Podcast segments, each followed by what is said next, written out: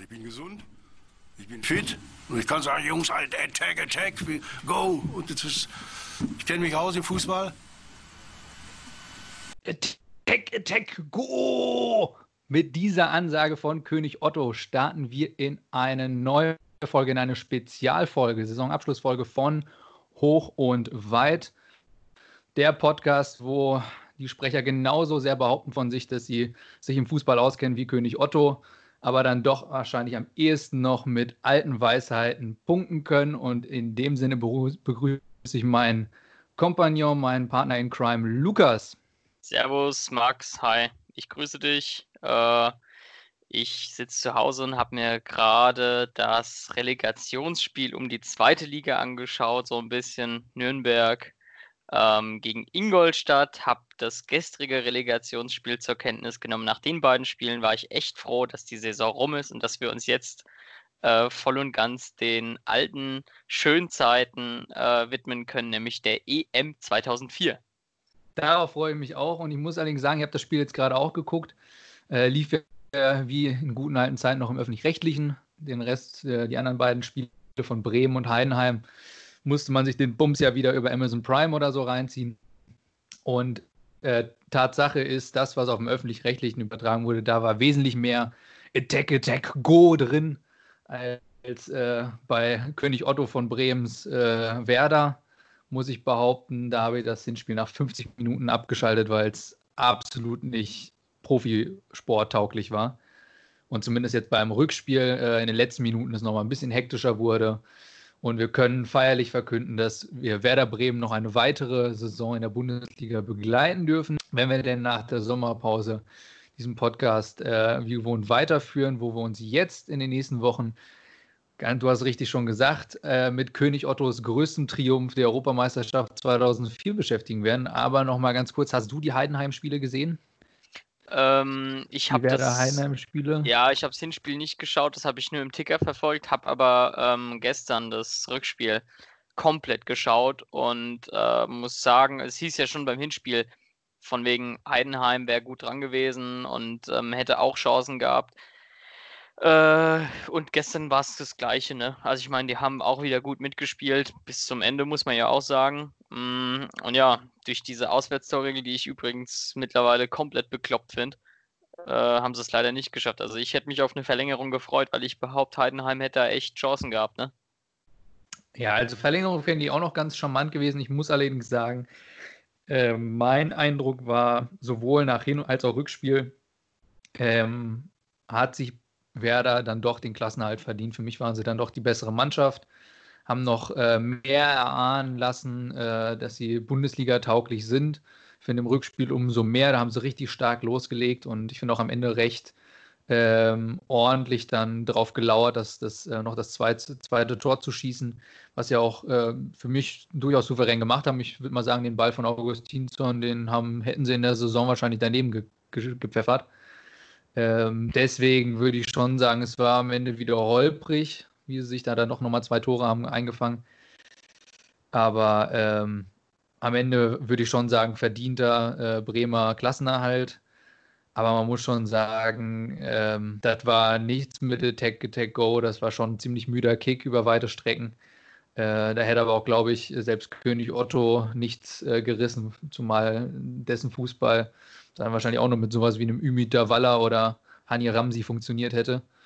Und äh, da fand ich, hat äh, Sebastian Langkamp eine bessere Performance abgeliefert.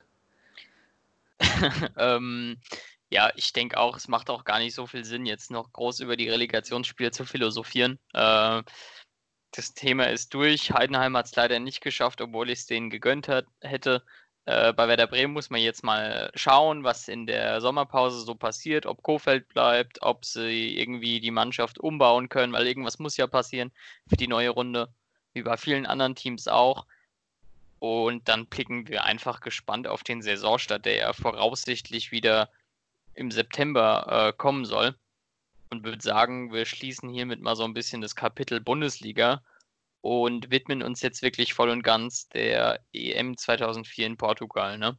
Denn wie ich vorhin erfahren habe, heute wäre, glaube ich, das erste von zwei Halbfinals der Europameisterschaft und zwar im Wembley. Das heißt, äh, wir hätten heute schon erleben können, dass äh, Israel gegen Wales spielt. Obwohl ich weiß gar nicht, war Israel jetzt schon qualifiziert? Das ist ja, glaube ich, auch in der Mitte abgebrochen irgendwo. Ich weiß es nicht. Da bin ich jetzt gar nicht so tief drin, um ehrlich zu sein. Ich weiß nur, dass, äh, glaube ich, eine Mannschaft wäre noch offen gewesen bei Deutschland, ne? Also irgendein Team Genau. äh, muss, hätte noch Playoffs ausspielen müssen. Ich habe es gerade offen. Ja, es hätte Bulgarien, Ungarn, Island oder Rumänien werden können.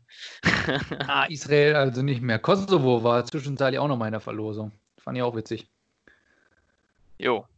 Dass der Kosovo sich tatsächlich nach, äh, ich glaube 2008, seit 2008 sind sie erst äh, dabei, offiziell anerkannt. Kann das sein? Und, ich glaube äh, auch, dass die seit 2018 das erste Mal ja, äh, angetreten waren sind. Ne, in der. Verlosung. Mhm, okay. Tatsächlich. Ja, gut, aber dann hätte halt eben jetzt äh, heute Abend eigentlich Finnland gegen die Ukraine gespielt. Fände ich auch in Ordnung. Bin ich auch ein großer Fan von. Äh, Lukas Radetzky hätte sich vorher noch ein paar Pilz reingekloppt, während er dann äh, Andriy Shevchenko auf der Trainerbank nochmal irgendwie äh, den Ball abnimmt. Aber in dem Sinn äh, finde ich es zum Beispiel ganz, äh, ich bin ja eigentlich ein großer Fan davon, wenn so Underdogs äh, bei Turniers, äh, Turnieren dabei bin. Du weißt, ich bin immer ein Underdog-Fan und äh, das finde ich an sich eigentlich immer eine, eine schöne Sache, dass jetzt mehr Mannschaften an der Europameisterschaft teilnehmen. Ähm, noch schöner fände ich es natürlich, wenn sie sich äh, schon vorher immer mal qualifiziert hätten für die kleineren Turniere, wie zum Beispiel 2004. Das ist das letzte Mal, dass ich die überhaupt irgendwo auf der Bildfläche gesehen habe. Äh, Lettland und Bulgarien seinerzeit waren dabei. Mm, Und äh, ja, Bulgarien sogar noch mit, mit einigen Bundesliga-Legionären. Also da hatte der bulgarische Fußball auch noch in, in Deutschland ordentlich Reputation. Aber gab es nicht auch immer diese ähm, Turniere für ähm, die kleinen Staaten? Also einmal für die nicht anerkannten FIFA-Staaten und für die kleinen Staaten. Du meinst dann, wo Sansibar und so angetreten ist? Ja, zum Beispiel mit Oliver Pocher als Trainer. Gegen Nordzypern. So Was irgendwas, ja. noch? Äh, Tibet und noch irgendwas. Ja, das hatten sie doch mal ausgetragen, glaube ich, auf St. Pauli. Ja, ja, genau, genau, genau. genau, Republik genau. St. Pauli auch noch dabei. Ja, die Republik St. Pauli, exakt. also quasi der UI Cup ja, der Nationalmannschaft. UI Cup, ja.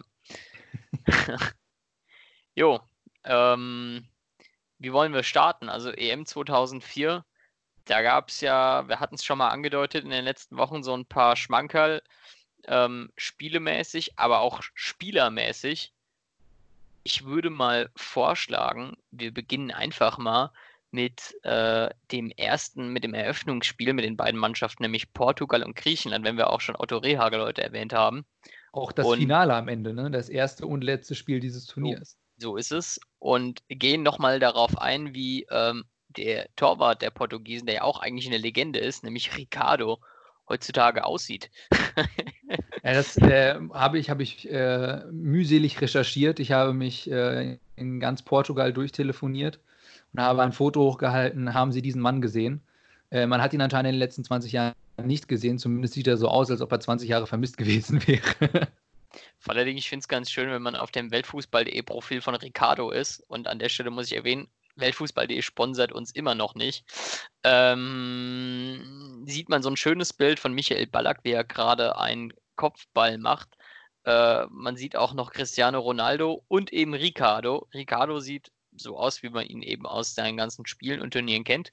Cristiano Ronaldo sieht eins zu eins so aus wie heute auch. Und eben Ballack, ne? Also eine Szene von der EM 2008, würde ich behaupten. Mm, wenn man dann Ricardo so damals oder das Bild von damals sieht und jetzt vergleicht von, mit heute, äh, man würde den Mann nicht mehr identifizieren können. Also es ist ein ganz klassischer Fall von Identitätswechsel. Deswegen äh, würde ich da sogar noch challengen, ob der das wirklich ist oder ob die nicht irgendeinen da jetzt hingestellt haben und ihn Ricardo genannt haben. Ich meine, Ricardo ist ja jetzt kein seltener Name. Das stimmt Und auch. bei ja. ihm war es jetzt auch nicht der, der, der vollständige Name.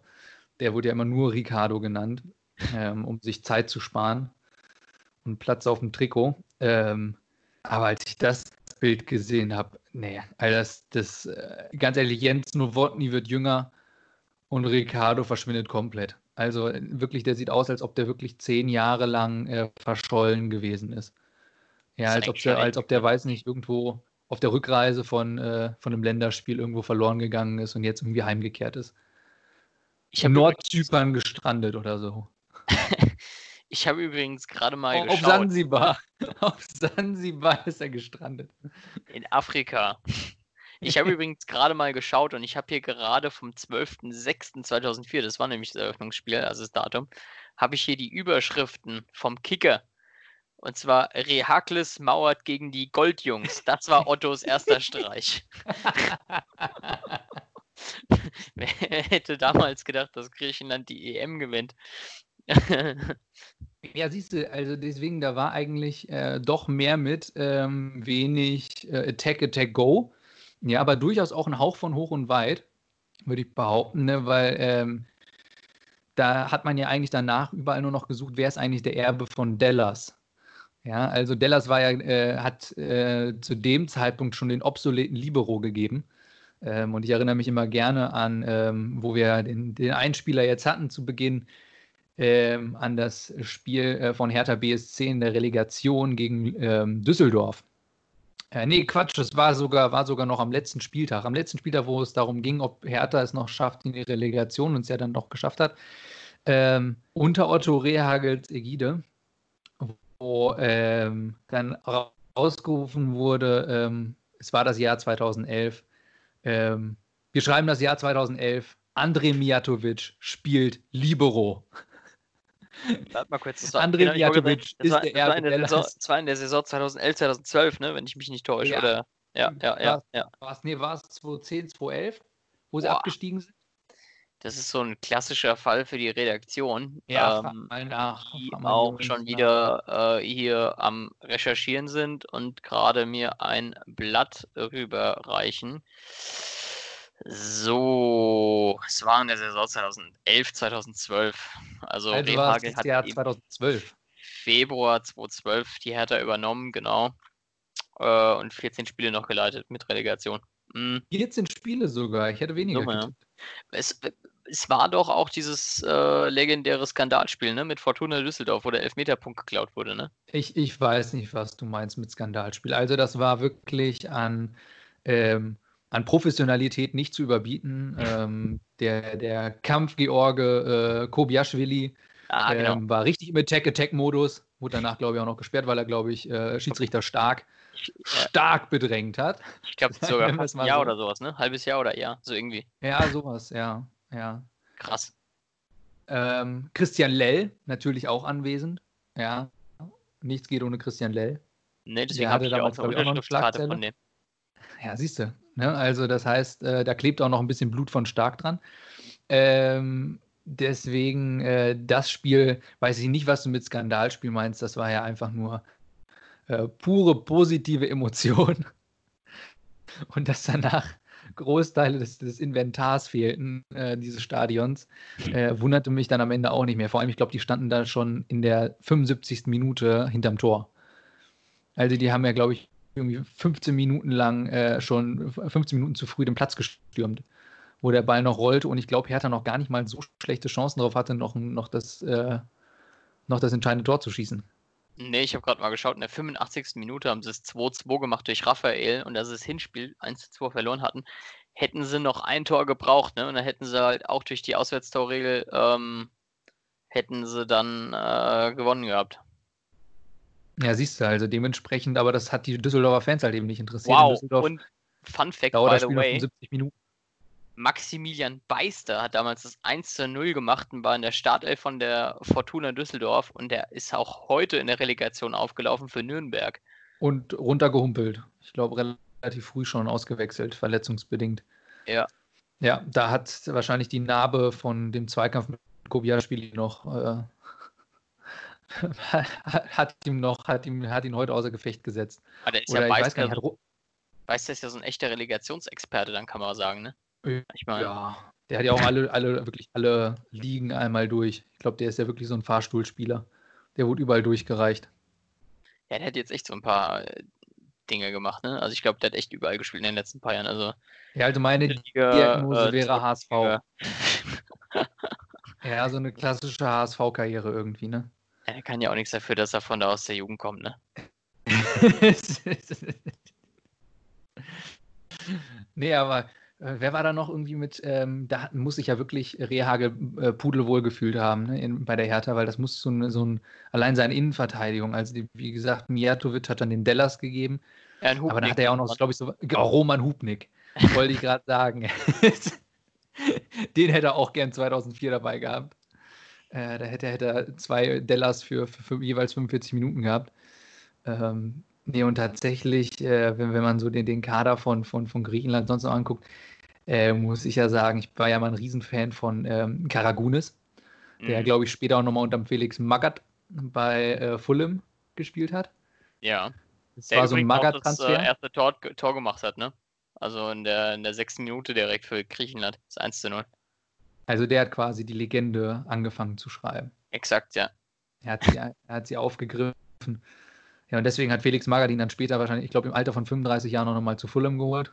Ähm, er wollte Karimi verpflichten, aber hat Karagunis geschrieben.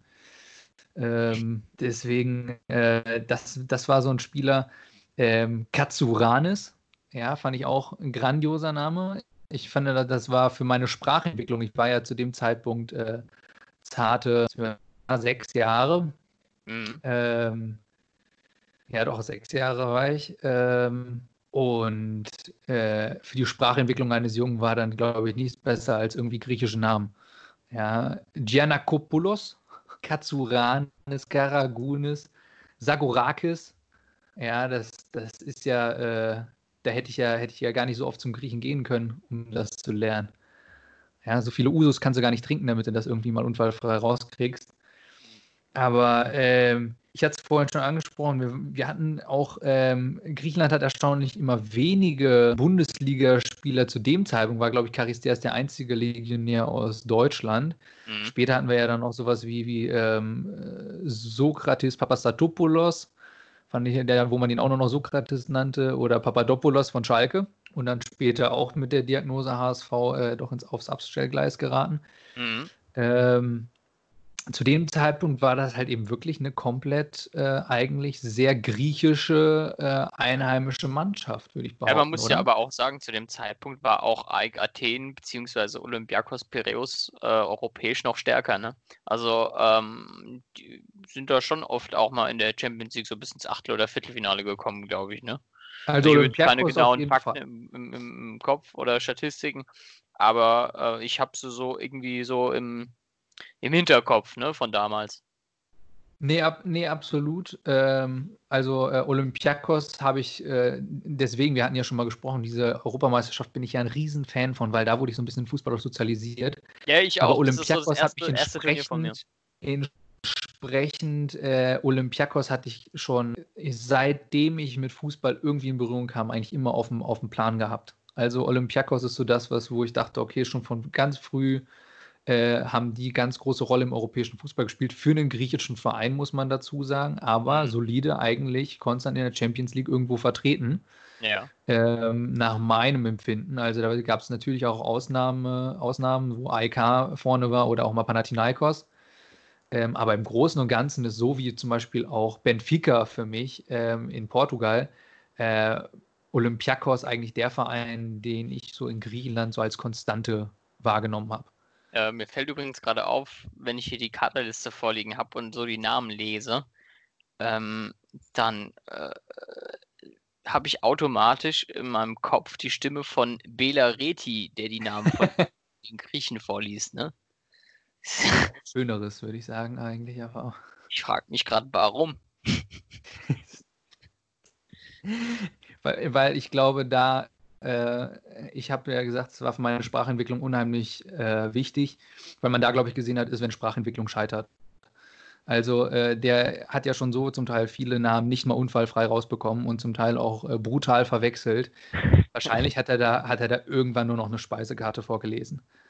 Also, äh, damit er irgendwie zurechtkommt. Ich glaube, den einzigen, den er kannte, war Charisteas aus, aus dem Sportstudio, aus äh, einigen äh, Kommentar Kommentaren zu, zu Werder-Spielen. Ansonsten ist der da locker nicht unfallfrei durchgekommen. Aber Krachistea ist auch, ne, eigentlich äh, damals ja äh, bei Werder unter Vertrag gewesen. Ist ja auch klar, dass er dann dabei war bei der EM, ne, nach der legendären Saison. Ja, ähm, absolut. 2003, 2004. hat aber dann ja auch eine relativ bewegte Laufbahn gehabt. Ne? Also wenn man mal so schaut, so richtig kam er ja auch nicht mehr auf die Beine. Ne? Vielleicht noch Nürnberg so ein bisschen, aber ähm, dann. Wo er auch nochmal in Jan Koller gespielt hat. Bitte was? Wo er auch nochmal in Jan Koller gespielt hat bei Nürnberg. Hm, exakt. Aber das, das war aber normalerweise dann immer schon das Zeichen, dass es nicht mehr so funktioniert hat in der Karriere. Also, dass es so langsam zu Ende geht. Ja, gut, der äh, Aufschwung kam halt nochmal mit Schalke, ne? muss man sagen. Ja. Absolut. Also, da hat er nochmal absolut bewiesen, dass er äh, sich Europameister nennen darf. Ich glaube, erster Ballkontakt äh, war direkt ein Tor, ne? Also wirklich der erste. Ach, der hatte Ballkontakt. Ja, ja, gegen, also es war gegen Eintracht Frankfurt. Ich habe das Spiel geschaut und ich meine, es wäre nach seiner Einwechslung der aller, allererste Ballkontakt gewesen, den er direkt verwandelt hat. Ja, das wusste ich nicht. Also ich hatte gedacht, dass der nur mittrainiert hat. Aber schön ist, dass ich nämlich, als ich jetzt mal äh, von der Redaktion hier das äh, Profilbild von äh, oder das Profil von Angelos Charisteas mal rübergespielt bekommen habe, mhm. Ähm, die erste Schlagzeile, ja, die mir dann eben genannt wird, ist Magath baut um, Transfers von Anan und Karimi perfekt. das heißt, ein Charisteas hat es noch nie mal geschafft, an einem die anderen auf eine Schlagzeile. Mm. also ich habe gerade nochmal geschaut, es ist tatsächlich so. Also Charisteas hat dann das 2-1 gemacht nach einem Linksschuss, äh, nach einem Abschlag von Manuel Neuer. Stark, oder? Ja, das ist schon, das ist schon echt stark. Dass Manuel Neuer damals, damals noch dann bei Schalke gespielt hat. Ja, also, dass er in dem Schatten von Angelos Charisteas noch lernen durfte. Und auf, auf, auf der Gegenseite im Tor Ralf Fährmann bei der Eintracht. Stimmt, der ist dann auch abgestiegen mit denen, ne? In der Saison, meine ich. Mm, ja. War es nicht so? Ja. Unter Christoph Daum. Unter Christoph Daum, ich wollte gerade sagen. Es juckte mir gerade so in der Nase, deswegen ich musste, ich war mir sicher, es war Christoph Daum. Deswegen, äh, nee, Charisteas äh, war, war dementsprechend eigentlich für mich auch der, also neben Karagunis und, äh, und äh, einem anderen, und anderen großen Namen kriegen, aber eigentlich, wenn man mich fragt, griechische Mannschaft, äh, wenn ich zurückdenke, ist natürlich Charisteas immer der Erste, weil der einfach gefühlt jedes 1 zu 0 und Griechenland hat, glaube ich, im Wesentlichen 1 zu 0 gewonnen bei dem Turnier. Ja, äh, 2-1 auch nochmal, ne? Also 2-1 haben sie, haben sie gewonnen. Wobei, die, die haben sogar das letzte Gruppenspiel verloren gegen Russland, auch krass, ne? Ja, gut, aber das, das lag eigentlich so in der, für mich immer in der, in der Natur der Sache, äh, dass irgendwo ein Spiel immer verloren geht von den, von den, äh, Titelverteil von den, von den Titelanwärtern, beziehungsweise die den Titel holen. Es war ja bei Spanien auch so, glaube ich, dann im, im, beim Turnier da drauf, wo sie, glaube ich, gegen die Schweiz Punkte haben liegen lassen. Oder war es bei der WM? Oh, da bin ich jetzt raus. Da habe ich mich nicht drauf vorbereitet, muss ich gestehen. Weil als, ich meine, na, ich glaube, es war bei der Weltmeisterschaft 2010. Aber das da, hat sich ja Deutschland bei der WM 2018 auch gedacht und es hat nichts gebracht. Ach, meinst du, die haben absichtlich dann Südkorea nochmal gewähren lassen, aber haben die Mathe nicht, haben nicht vorher nachgerechnet, ob das jetzt doch reicht, um weiterzukommen? Ja, und, und Mexiko ist gleich. ja, äh, das äh, hat Rehagel vorher schon kalkuliert. Ne? Also der meint irgendwie mit, mit 1 zu 0 kommen wir zum Titel und dann können wir uns auch mal eine Niederlage leisten. Ich muss aber sagen an der Stelle, weil du sagst 1-0, die haben ja auch das ähm, Halbfinale selbstverständlich 1-0 gewonnen äh, nach äh, Verlängerung gegen die Tschechen. Und ähm, wenn ich mir jetzt so einen Spieler raus, also generell muss ich erstmal sagen, die Tschechen für mich eigentlich so die geilste Mannschaft der ganzen EM, weil wenn man sich mal hier auch die Kaderliste durchliest, ne, auch absolute Legenden dabei, Peter Tschech im Tor, Ufal Jushi, Galasek, äh, Rosicki, Nedved, Koller und dann für mich persönlich der beste Spieler des ganzen Turniers, Milan Barosch, ne, der auch irgendwie leider im Anschluss nicht so 100% gezündet hat. Ne? Also war er, glaube ich, noch damals bei Liverpool unter Vertrag und man hat irgendwie so gedacht, naja, das ist so das absolute Talent, der kommt, oder wenn der auf, äh, in die Form kommt, wie bei diesem Turnier, äh, da gibt es kein Halten mehr, aber irgendwie äh, ist er nicht mehr so gekommen, ne? muss man leider sagen. Ja, er ist zumindest, würde ich sagen, so im, im Dunstkreis von europäischer Klasse so rumgegeistert. Also man wusste, okay, der, ähm, ich, ich hatte auch, also das für mich auch einer der Spieler, wenn nicht sogar der Spieler des Turniers 2004 gewesen, den ich unheimlich stark in Form äh, in Erinnerung habe. Aber ähm, der, wer, wer, so vergleichbar für mich immer war, wo ich sagen würde, so, das war für mich immer so, so ein ähnlicher Spielertyp, wo man immer sagt, okay, der schnuppert so an der, an der Weltklasse beziehungsweise so an der europäischen Spitzenklasse. Ähm, damals auch dabei bei der Europameisterschaft 2004 im Sturm von Kroatien, Dado Pirjo. Mhm. Tatsächlich war das auch immer so ein Spieler, wo ich dachte, eigentlich das potenziell ähm, hat er auch äh, das Potenzial, ganz vorne mit dabei zu sein, europäisch. Aber ähm, richtig gereicht hat es nicht. Ne? Also ähm, dementsprechend äh, Barosch habe ich auch tatsächlich nur für das 2004er und dann das, äh, das Champions League-Finale mit Liverpool. Hat übrigens, hat übrigens diese Tage seine Karriere beendet, Milan Barosch. Ähm, Habe ich auch gelesen, dass der dann noch gespielt hat, tatsächlich. Jetzt bis ja, ja, ins Alter 38, von 38 Jahren. 38, es geht ja eigentlich, ne? Ist eigentlich noch ein ganz, ganz gutes Alter. Mhm. Und wenn man, äh, ist mir gerade aufgefallen, äh, geschaut hat, mit wem er 2004 noch zusammengespielt hat, äh, das ist schon eine halbe Bundesliga, wenn du dir mal anguckst, wer da, wer da rumlief. Meinst Denn, du bei den Tschechen? Äh, bei den Tschechen, auch die, die danach noch in die Bundesliga gewechselt sind. Also ich möchte nur mal anmerken, im Sturm natürlich der einzige Bundesliga, die Bundesligaspieler dort, Koller und Lokwenz. Ja, Vratislav mhm. Lokwenz von Bochum und auch bei Stuttgart, äh, bei ähm, Kaiserslautern gespielt. Äh, natürlich Jan Koller, Schuhgröße 48, äh, 2 Meter, 2 Torhüter, eben äh, der Rolle eines Stürmers und äh, Rositzky im Mittelfeld, aber auch sowas wie Jaroslav Plasil haben wir dann nochmal in der Bundesliga gesehen. Ja. Bei Hannover 96. Galasek, ganz großer Spieler bei Nürnberg. Ja. Äh, Hans Meyers, äh, glaube ich, absoluter Lieblingsspieler. Ähm, dann haben wir noch äh, David Rosenal. Auch der war nochmal in der Bundesliga. Ja gut, und Marek Heinz, ne? Auch äh, paar Marek Heinz, hast du recht. HSV, Bielefeld, ich glaube auch nochmal ein Jahr später in Gladbach. Gladbach hat ähm, er nochmal gespielt. Er wurde dann zurückgeholt nach Gladbach, ich glaube unter Dick Advokat, ähm, als man da äh, höhere Ansprüche gestellt hat. Ja, äh, ja, ja. In Gladbach, was nicht so ganz funktioniert hat, würde ich mal behaupten. Aber man muss äh, schon sagen, die Tschechen auch ein starkes Turnier gespielt. Ne? Ich glaube auch so mit Abstand das stärkste Turnier in den letzten Jahrzehnten. Äh, aber man muss auch sagen, absolute Ausnahmefußballer dabei. Ne? Alan äh, Rosicki und Pavel Nedved, die wohl zu dem Zeitpunkt auch wirklich zur absoluten Weltspitze gehört haben. Ne? Also ja. Nedved äh, damals ja auch schon bei Juve und Rosicki noch bei ähm, Borussia Dortmund unter Vertrag, bevor er dann mhm. Zwei Jahre später äh, zu Arsenal gewechselt ist. Absolut. Du kannst ja auch äh, noch die anderen, anderen Vereine mal angucken. Ne? Also Peter Cech im Tor von FC Chelsea, die da auch im, Begriff waren als aufstrebende europäische Mannschaft. Ähm, dann später ja unter Mourinho auch ähm, mehrfach Meister geworden und äh, Champions League-Finale. Ähm, dann äh, Thomas Ulfalushi da schon bei, bei Florenz, ja, auch keine kleine Adresse im äh, europäischen Fußball. Äh, Thomas Galasek bei Ajax Amsterdam. Äh, Wladimir Smica, Champions League-Sieger. Ähm, tatsächlich sehe ich auch noch gerade Roman Tietze war dabei von 1860 München. Also siehst du, die ganz großen Namen haben es aufs Tableau geschafft. Ähm, und entsprechend, also da waren halt eben schon, die haben schon für Mannschaften gespielt, die waren jetzt äh, schon, würde ich sagen, zu dem Zeitpunkt europäisch nicht äh, gerade äh, in einer schlechten Position. Ja, in der Verteidigung auch noch von Zenit St. Petersburg, äh, Pavel Marisch oder Martin Jiranek von Spartak Moskau. Also das sind alles große Vereine, ne, wo die ihre Spieler herbezogen haben 2004 und dementsprechend haben sie auch ganz sehr gut gespielt.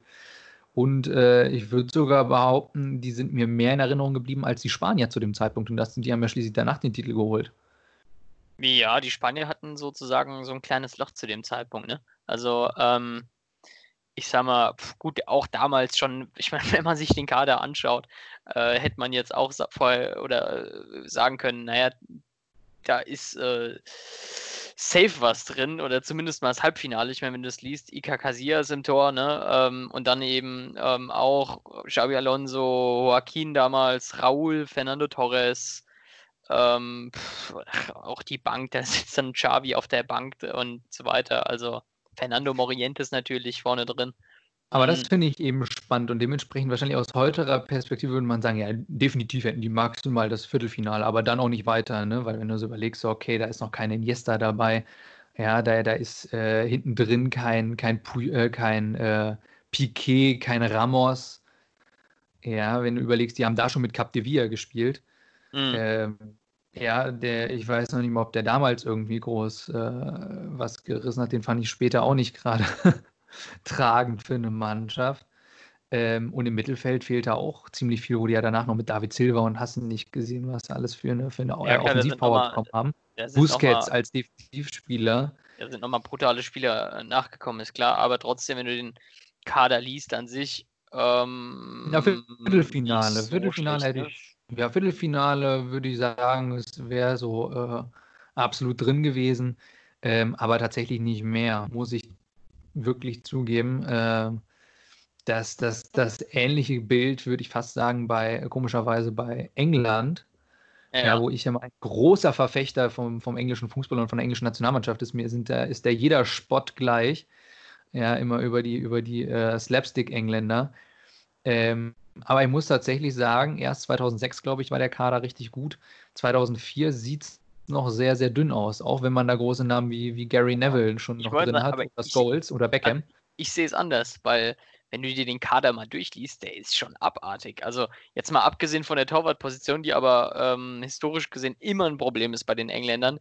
Gary Neville, Ashley Cole, John Terry, Sol Campbell, das ist doch schon mal eine abartige Abwehr. Dann hast du im Mittelfeld Steven Gerrard, David Beckham, Paul Scholes, Frank Lampard, die auch alle Höllensaisons gespielt haben für ihre Vereine, egal ob bei äh, Liverpool, die ein Jahr später äh, Champions League-Sieger wurden, ähm, Beckham damals schon bei Real Madrid, äh, Scholes, Man United, Frank Lampard, Chelsea, im Sturm dann Wayne Rooney und ähm, auch Michael Owen, der, glaube ich, so den Höhepunkt seiner Karriere damals hatte. Also für mich, wenn ich das so lese, äh, hätte ich gesagt, Alter, die können auf jeden Fall um einen Titel mitspielen.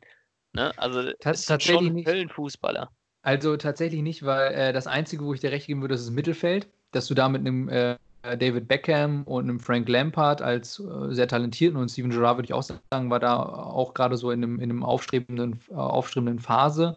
Ähm, aber mit einem Paul Scholes und David Beckham als sehr erfahrene Spieler schon zu dem Zeitpunkt. Owen Hargreaves durchaus sicher auch äh, Potenzial für mehr da. Aber ein Wayne Rooney muss man, der hat zwar ein super Turnier gespielt damals in seinen jungen Jahren und der war ja wirklich blutjung, der war ja 19 zu dem Zeitpunkt. Er hat vier Ähm, Tore und einen Assist gemacht, ne? Also Genau, also äh, würde ich sagen, ähm, sicherlich fürs nächste Turnier absolute Top, äh, Top-Klasse. Aber zu dem Zeitpunkt, ob das dann schon für einen Titel reicht, nur mit Michael Owen als erfahrenen Stürmer da quasi zu spielen, weil ein Emil Heskey wollen wir jetzt mal nicht. Und Darius Vassell hat man, glaube ich, danach nie wieder gehört. Der hat ja auch dann den, den Elfmeter im, äh, im Viertelfinale gegen Portugal verschossen mh. ähm, denkwürdig gegen Ricardo ohne Handschuhe.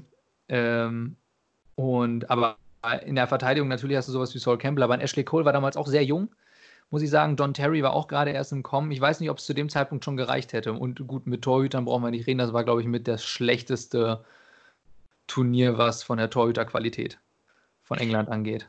Ich glaube tatsächlich 2010 hat es nochmal gesteigert. Äh, da ist, glaube ich, Rob Green gestartet statt Paul Robinson Mhm. und Rob Green hatte diesen ähm, fatalen Patzer, als der Ball irgendwie zu ihm gekullert ist. Er hat ihn aus der Hand gegeben und er ist ins Tor gekullert. Ich habe da noch so irgendwas vor Augen und dann kam doch wieder Paul Robinson ins Tor oder so ähnlich. Nee, da kam David James, hat man dann nochmal reingestellt. Oder Und das, David das James habe ich halt eben damals nicht verstanden, warum man da groß wild rumgewechselt hat. Und ich glaube, ein Joe Hart war da schon auf der Bank. Ja. Äh, für meine Begriffe auch schon 2010 hätte ich da einfach schon direkt auf Joe Hart gesetzt. Ehrlich gesagt. Ähm, ja, warum man da dann wild rumgewechselt hat, und das war für mich eher der Fehler und warum David James da überhaupt noch mit dabei war, das war sowieso schockierend für mich, weil der hat da, glaube ich, dann die 40 Jahre schon geknackt. Ähm, das war für mich eher der Fehler 2010, aber äh, wenn ich jetzt da gucke, David James schon damals eher so der, der äh, Slapstick-Nachfolger von Seaman.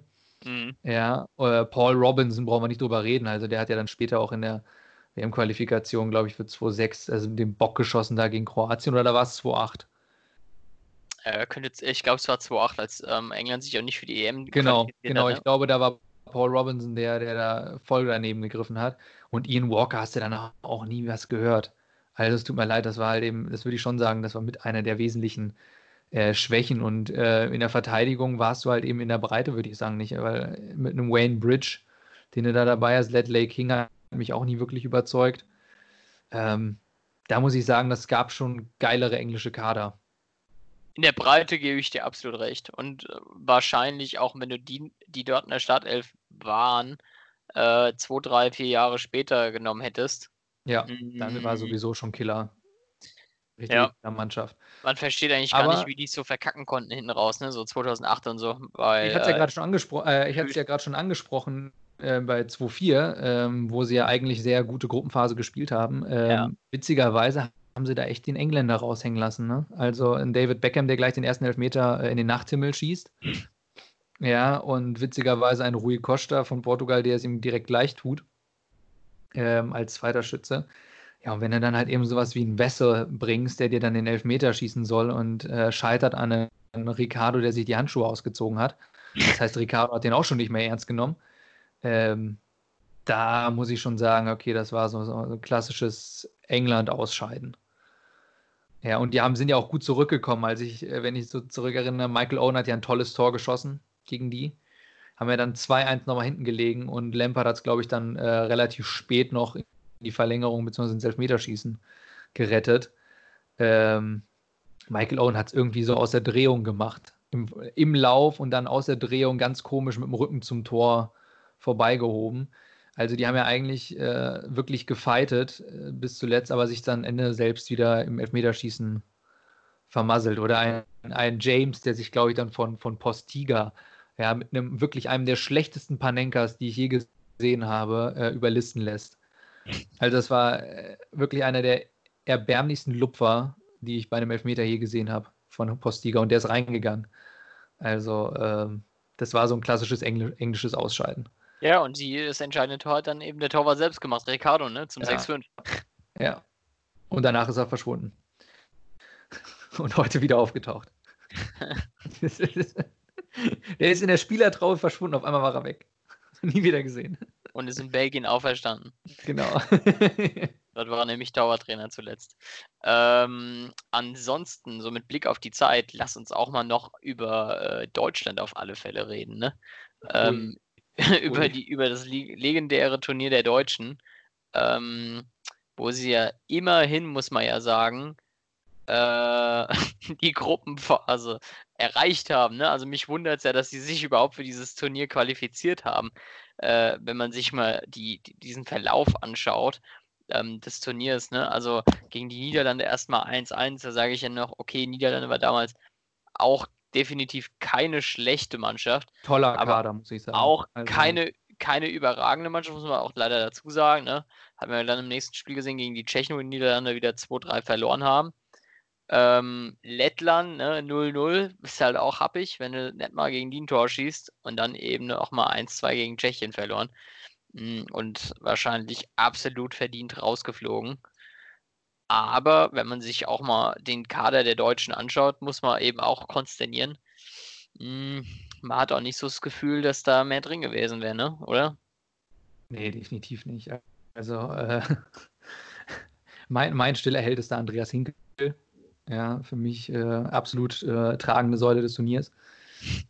Ähm, wenn du überlegst, dass da noch sowas wie Dietmar Hamann mitgenommen wurde oder ein Christian Ziege.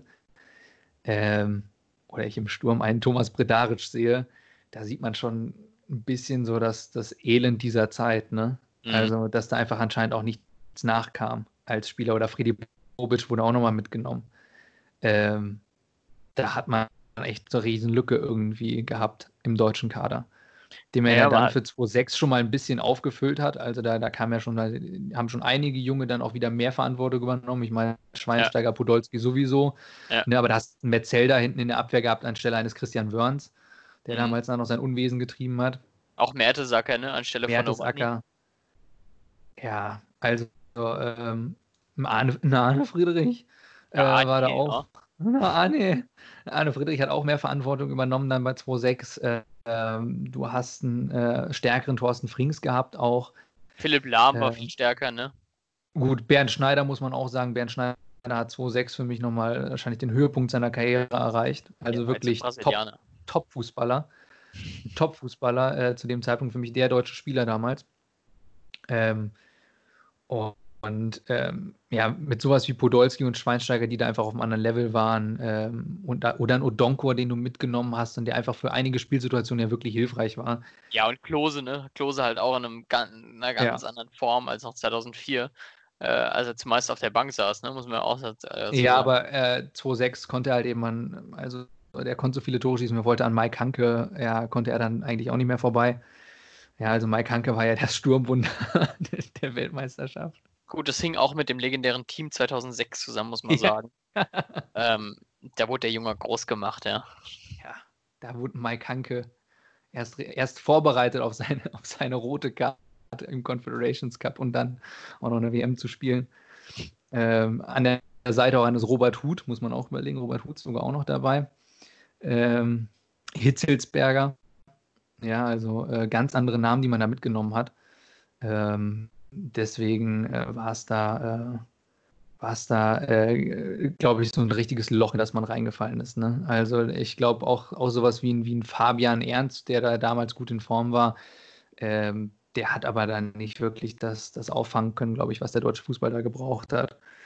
Ja, und zwar, ähm, ich glaube, mehr als ein, zwei Weißbier, die sich da äh, Waldemar Hartmann ja dann äh, vorwerfen lassen musste von Rudi Völler. Ja, es hat halt, man kann auch, auch vielleicht auch einfach sagen, es hat halt einfach nicht gereicht, ne? Also, weil du gerade Fabian Ernst ansprichst, ich finde, das ist so ein klassisches Beispiel. Fabian Ernst in allen Ehren, auch äh, bei Schalke ein äh, paar Jährchen, aber ähm, für, für internationale Spitzenklasse oder dass du bei so einem Turnier was reißt, reicht es einfach nicht, ne? Ist halt auch, äh, ne, auch die Person, über die, die wir schon mal hier in dem Podcast haben, die irgendwie mit Werder Bremen zusammenhing, ne? Ich glaube mit der Nummer 6. Der, der, der saß da auch irgendwie nochmal, also der saß glaub, nicht der, so viel auf der Bank, gespielt, stand, ne? saß heute auch noch auf der Bank. Ja, ja, der, der hat sogar gespielt. Ich weiß gerade, ja, ich, ich war, weiß nur, der, der stand irgendwo auch im Weg. Also bei dem 1 zu 1, glaube ich, gegen ähm, Oh, es war ein Tor von Thorsten Frings am Ende, ein Freistoß, wo der dann noch so halb dämlich in der Gegend rumstand und man dachte, der hätte jetzt doch ein Tor erzielt. Ja, gegen die Niederlande. Ah, gegen die Niederlande war es. Ja, Tatsächlich, ja, ja. aber nee, der, der hätte er ganz sicher nicht getroffen. der stand da nur so dämlich im Strafraum rum. Ähm, wer auch immer das war. Phantom eben, ne? Phantom.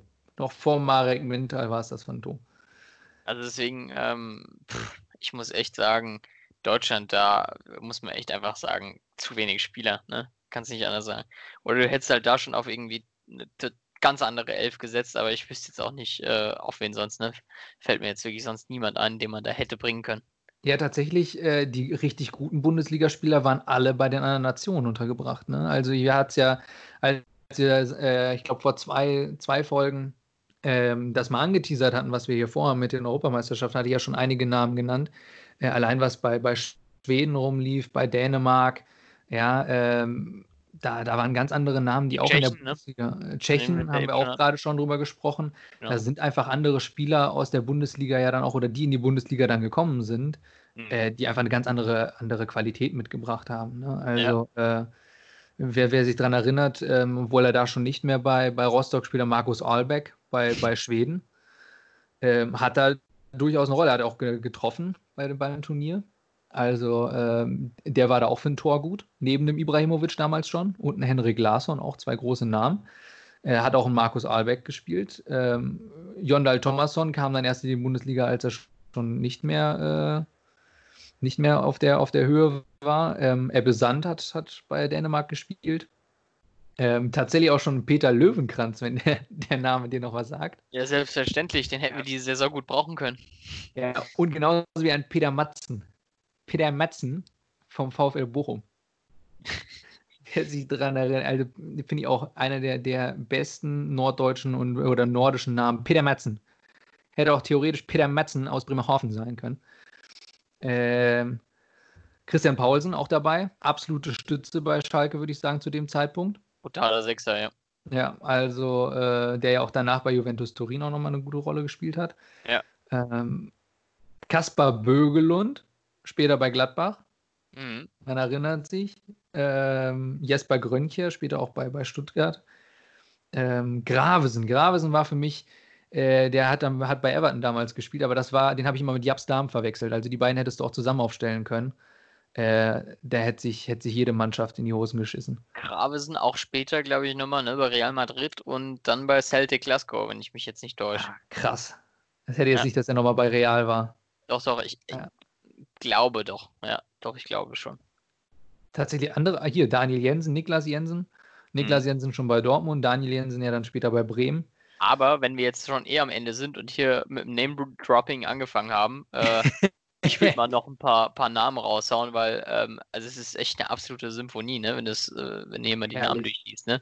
Ried van Nistelrooy, äh, Henrik Larsson, äh, sie dann natürlich noch ähm, Casano bei Italien dabei gewesen, äh, ein junger Arjen Robben, der schon in absoluter Hochform war, Thierry Henry, Rui Costa, Luis Figo. Ich möchte mal Also- mein, mein Lieblingsnamen aus der Zeit, möchte ich von Hm. den Niederländern nur mal kurz einwerfen. Pierre van Hooijdonk. Oh, klär uns über den auf. Wo hat er gespielt und was hat er gemacht? Pierre van Hooijdonk äh, assoziiere ich eigentlich immer mit äh, Feyenoord Rotterdam. Erinnerst du dich eigentlich mal an die Zeit, als auf Eurosport noch Euro-Goals lief? Ja, Hast du das geguckt? Ja, Beste selbstverständlich. Sendung aller Zeiten. Und da war immer niederländische Eredivisie. Ja, wenn dann Pierre van Hooijdonk oder Jan Wennegor van Hesseling Den kenne ich äh, auch. getroffen haben. das waren so die Momente, wo du dann oder geguckt hast, wie ähm, mit einem Fernsehbild wie aus den 90ern ähm, äh, bei Villarreal Forlan irgendwie seine Anfänge gehabt hat und sowas. Oh, das war ein klasse. Und da war dann immer Pierre van Hooijdonk. Also ich habe auch tatsächlich mein ganzes äh, Fußball-fachmännisches Know-how, gerade im internationalen Fußball, weitestgehend über Eurosport, Eurogoals aufgesaugt, ne? Weil das war so die einzige Möglichkeit damals. ja Beste nicht Sendung. alles, da gab es ja, es klingt jetzt wirklich, es klingt eigentlich irre, aber es klingt, als ob wir aus einem komplett anderen Jahrhundert kämen für Ja. die jüngeren Zuschauer. Aber es gab ja noch kein, also es gab YouTube, aber es gab noch nicht die Möglichkeit, äh, sich da einfach alles reinzuziehen, ne? Schlicht, schlichtweg. Also es gab noch gar nicht alle Zusammenfassungen und alle Spiele. Ähm, auch die Fußballplattform, da war so, wie gesagt, Weltfußball, Transfermarkt.de, puh, da hast du noch nicht wirklich dran gedacht. Die waren so in den Anfangszügen und die Datenbanken von denen waren auch echt äh, sehr dürftig. Ne? Also hattest du immer nur so ein paar Ergebnisse. Wenn du Glück hattest, hattest du die Aufstellung und das war's. Ne? Also mehr, mehr, mehr gab es da nicht. Da konntest du eigentlich gar nicht groß irgendwie Tore doch mal nachvollziehen, Videos anschauen. Und da gab es wirklich nur Eurosport, Eurogoals. Also es Und war da hat man noch die Weg. Werbung durchgeguckt. Also das heißt, da war immer noch eine große Werbepause. Und man war gespannt, weil gleich die nächste Zusammenfassung aus der portugiesischen Liga kam. Ja, die haben Ja. einfach, die haben einfach alles, alles durchgehauen, ne? Also wirklich alle liegen. Und das war, es So war schon Motto, geil. da hast du Boa Vista Porto noch gesehen. Ja, Boa Vista Porto gegen Belenense oder sowas. Boah, Vista Porto, die auch oft beim UI Cup dabei waren, ne? Boah, Herren, die sind ja auch Meister geworden noch Anfang der 2000er. Ne? Also Ja. das weiß ich auch nicht.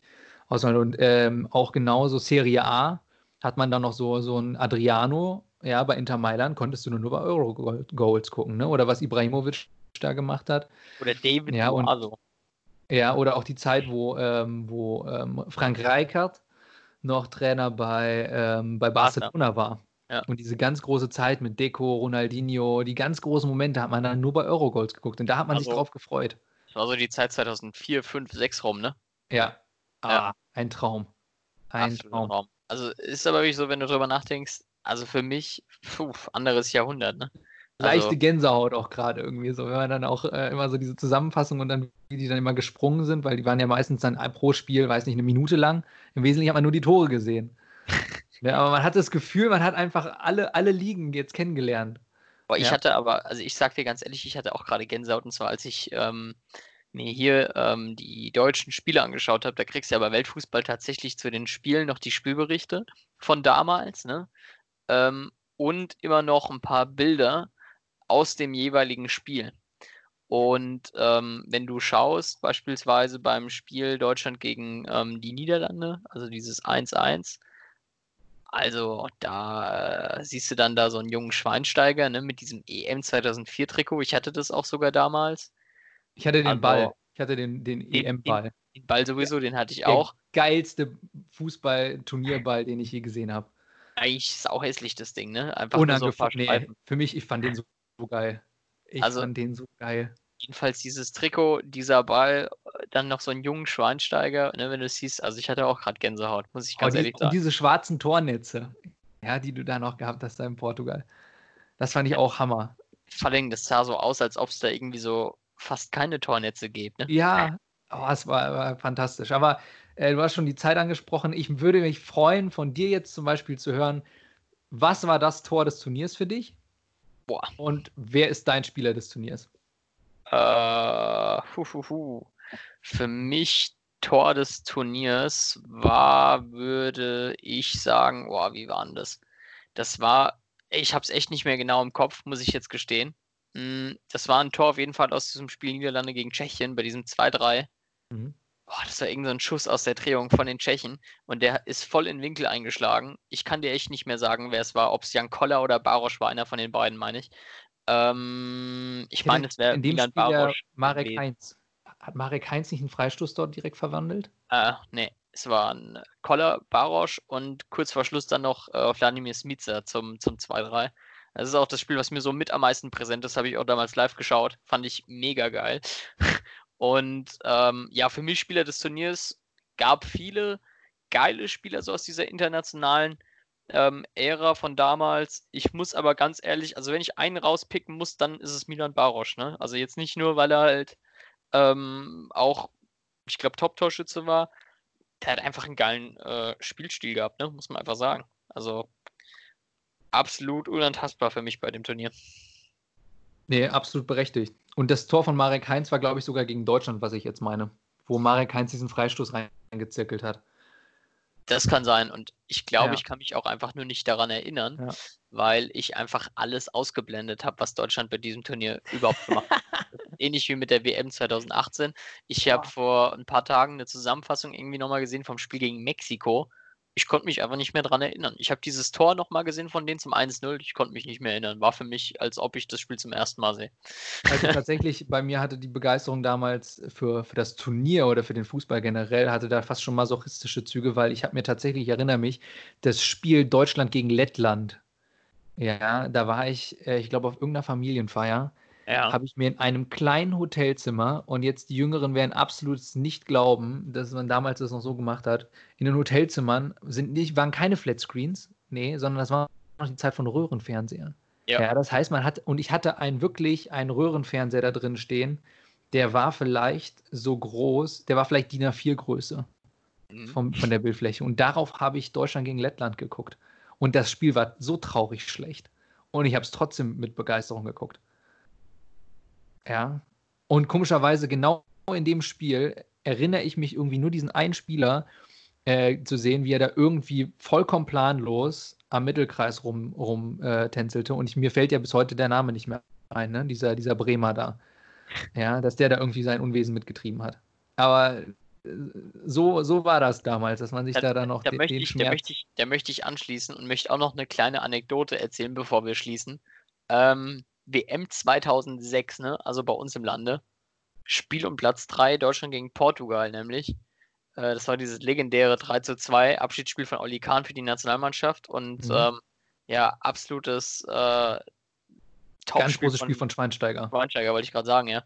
Äh, da nämlich ähnlich, ja. Da gab es kein Smartphone, da gab es nichts. Ich weiß noch, ich saß, also wir, ich war mit meiner Familie auch auf einem Geburtstag bei einem Italiener in Griesheim bei Darmstadt und äh, hab da auf meinem Game Boy Advanced SP mit, äh, ich glaube, es war FIFA 06 oder so. Ich Game Boy die ganze Advance Zeit- oder PSP? Nee, Gen Game Boy Advanced SP. Das war Ach, der so zum Aufklappen. Der Ja, zum exakt. Aufklappen.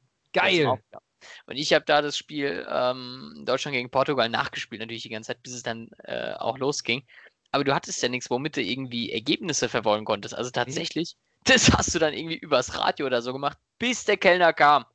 Und Ja. irgendwie, als ich dreimal nachgefragt habe, wie steht's denn, hat er zu mir gesagt, ja komm Jung, äh, geh mal hinten in die Küche.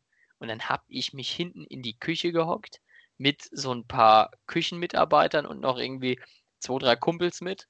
Und wir saßen da auch und wir haben auf so einem Mini-Röhrenfernsehen das Spiel äh, Deutschland-Portugal zu Ende geschaut. Saugeil.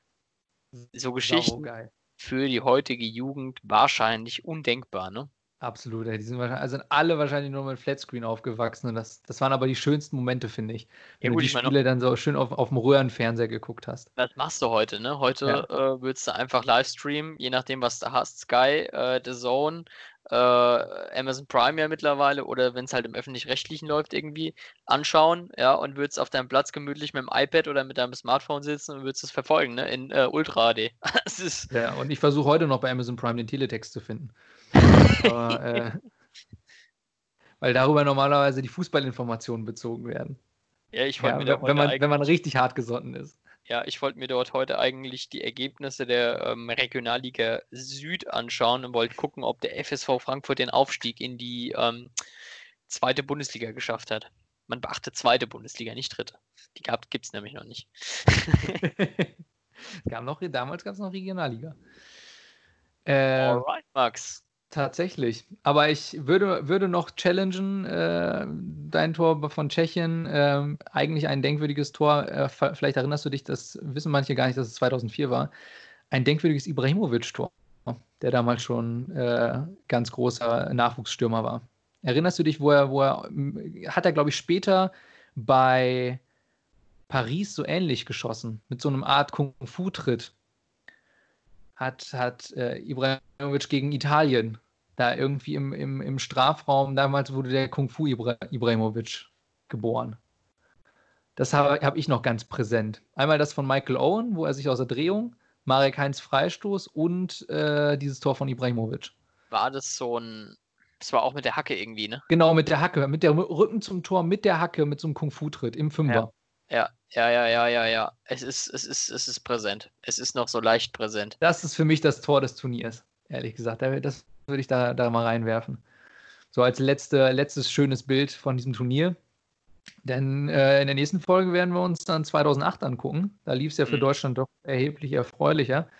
Ja. Ähm, durchaus auch ein, ein witziges oder auch ein, ein ereignisreiches Turnier in, der Öster in Österreich und in der Schweiz. Aber ich muss trotzdem bekennen, ähm, diese Folge, wir haben so viele Namen fallen gelassen. Äh, ich habe schon gesagt, gerade Gänsehaut, das ist mein Turnier. Meins auch. Also, 2004 mein Turnier. Ich hoffe, man hat es auch so ein bisschen gemerkt. Ne? Also ja. für mich auch absolut. Äh, Weil es halt auch für mich, muss ich ehrlich sagen, so das erste Turnier ist, an das ich mich so 100% erinnern kann. Und ich saß da halt irgendwie gefühlt bei jedem Spiel daheim und habe jedes Spiel geschaut. ja, absolut. Also das war, ähm, wir hatten vorher noch das Elfmeterschießen äh, England gegen Portugal, auch für mich unvergessener Moment. Ja. Und tatsächlich, wie Angelos Charisteas und damit schließen wir, würde ich sagen, äh, sag mal mit dem großen Bogen, sind wir Charisteas gestartet mit König Otto, der dann am Ende den Pokal in die Luft drängen konnte, mit einem Angelos Charisteas, der in bester Manier eines Vahita Chemian in der Luft stand und eines von vielen 1 zu 0 geköpft hat. Vielleicht auch so der letzte ähm, schöne Moment ne, für die Fußballromantiker in diesem, in diesem genau. Leben, ne? gefühlt. Der letzte Hubschrauber. Denkt an den letzten griechischen Hubschrauber zurück. Alright, Max. Äh, ich würde sagen, wir ähm, ja, verabschieden uns an dieser Stelle. Äh, es war mir wie immer eine Ehre. Es hat mich sehr gefreut, über mein Lieblingsturnier mit dir zu reden und würde sagen, wir hören uns nächste Woche in alter Frische mit dem EM-Special 2008. Ne? Ich freue mich drauf, lieber Lukas, und wünsche den Zuhörern jetzt auch alles Gute. Weiterhin Attack, Attack, Go! ja, wie der König Otto euch jetzt auf dem Weg mitgeben kann. Ihr findet uns nächste Woche wieder an derselben Stelle und ich freue mich auf, das, auf die Europameisterschaft 2008. Bis dahin. Bis dann, ciao.